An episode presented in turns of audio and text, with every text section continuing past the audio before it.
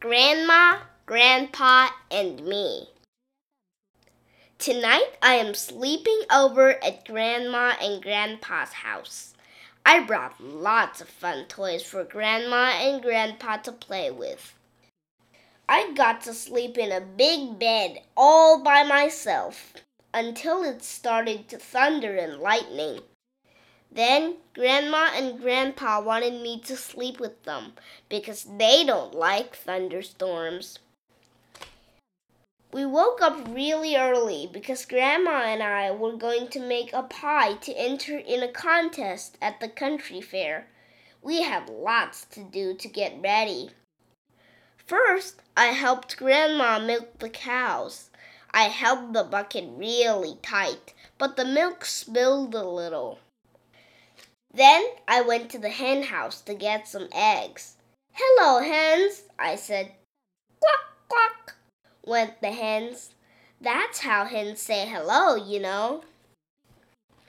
After that, Grandma and I picked blueberries. I filled up my whole basket. Well, almost. I had to eat some to make sure they were good enough to put in our pie. Then it was time to make the pie. First, we made the crust. I showed Grandma how to stir up all the ingredients with a big spoon. Then I rolled out the dough. It's kind of sticky, so you have to be really careful. After that, we mixed the blueberries with sugar and filled the crust. Then we put it in the oven to bake.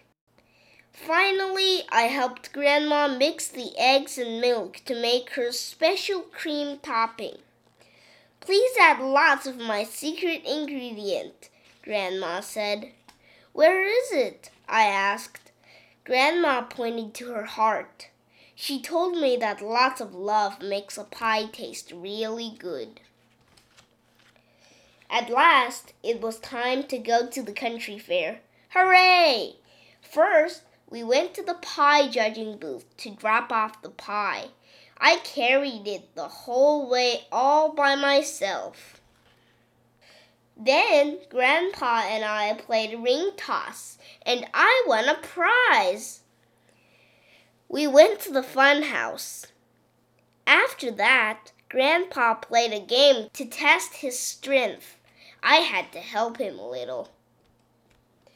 Then it was time for the pie judging contest.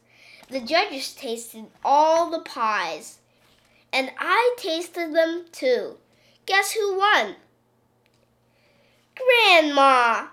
She gave me the blue ribbon for being such a good helper. I told Grandma I knew our pie would taste best because it had the most love in it. When we got home, we all flew the kite I won. We had a really fun day. Grandma, Grandpa, and me.